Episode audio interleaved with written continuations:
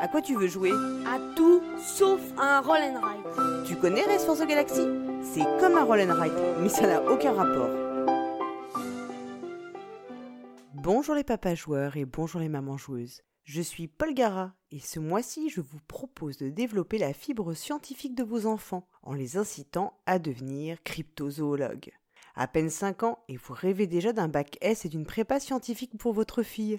Alors on me dit en aparté que techniquement la filière S n'existe plus, damnette. Et pourtant, si un esprit de zététicien sommeille en vous, vous savez que la cryptozoologie est tout sauf scientifique. Parce que la cryptozoologie consiste en l'étude, logos, des animaux, zone, cachés, cryptos, c'est-à-dire ceux dont l'existence n'est pas prouvée scientifiquement, mais repose uniquement sur des témoignages et représentations, et parfois des canulars. Et vous l'avez compris, l'un des représentants les plus célèbres de la cryptozoologie n'est autre que le monstre du Loch Ness, Nessie pour les intimes, qui, soulignons-le, tout comme les joueurs sont aussi des joueuses, est supposé être une fille. Nessie est un jeu de Hans Peter Schliemann et Bernard Weber, édité par Lifestyle Board Games. Illustré par Sergei Kardakov, il est disponible chez Philibert au prix de 26,90€ et est préconisé pour 2 à 4 joueuses à partir de 6 ans. Dans Nessie, les joueuses incarnent des plongeuses qui scrutent les eaux boueuses du Loch Ness afin de réussir à photographier entièrement la plus célèbre des créatures lacustres. Armées d'un téléphone portable qui rappelle par sa forme les appareils de la célèbre marque à la pomme, les joueuses doivent collecter 6 photos de Nessie, chacune représentant une partie de son corps tête, queue, dos, nageoire, etc. Chaque photo réalisée est ainsi placée sur le téléphone portable de la joueuse et la première joueuse à réussir les six photos gagne la partie. Le cœur du jeu va donc être de prendre les fameux clichés.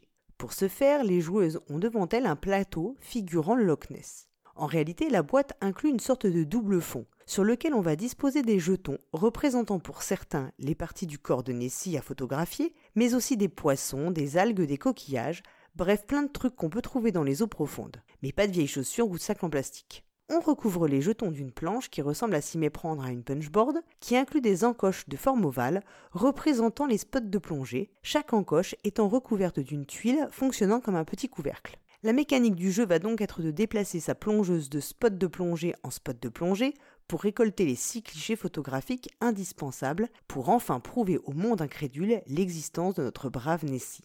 Donc on se déplace, on choisit le trou qu'on souhaite explorer, on soulève la tuile et on regarde ce qu'on trouve dans les eaux profondes du loch. Si la joueuse peut voir un jeton représentant la créature, elle peut ajouter le cliché sur son appareil photo. Si elle découvre un poisson chance, elle peut rejouer. Sinon, eh bien tant pis pour elle, il faudra plonger ailleurs. Mais avant de reposer le couvercle qui cache le fond de l'eau, il faut nettoyer, c'est-à-dire pousser délicatement du bout du doigt les jetons révélés pour qu'ainsi comme si le courant faisait son œuvre, les trésors du loch ne restent pas à la même place. La première joueuse qui, à l'issue de ses descentes en eau trouble, aura réuni les six photos, remporte donc la partie. Nessie est un jeu qui a les défauts de ses qualités.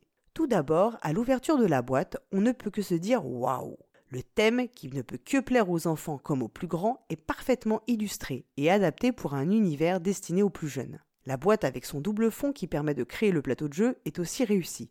Elle invite à la manipulation, elle attise la curiosité de savoir ce qui se cache sous les trous de plongée. Mais parfois, cette manipulation peut se révéler fastidieuse quand les tentatives se répètent et se révèlent infructueuses. Par ailleurs, la boîte est assez imposante, et pourtant, une fois le jeu dépunché, on n'est pas tout à fait sûr de savoir comment ranger tout ça à l'intérieur. Bon point également, Nessie ne fonctionne pas sur un mécanisme de memory. En effet, il ne s'agit pas de retenir où se cachent les six clichés à prendre de notre animal fantastique. On peut bien sûr se baser sur les découvertes des autres joueuses pour décider où plonger, mais le système du nettoyage après chaque exploration permet vraiment de changer la donne, de modifier la configuration des fonds lacustres pour les plongeuses suivantes. Et forcément, on risque parfois de mettre un certain temps, beaucoup de temps, à dénicher son dernier cliché, ce qui peut engendrer quelques moments d'agacement et de frustration, étirant un peu de façon artificielle la durée de la partie. Alors ne boudons pas notre plaisir, un Nessie est un chouette jeu, servi par un matériel original et agréable et de très belles illustrations.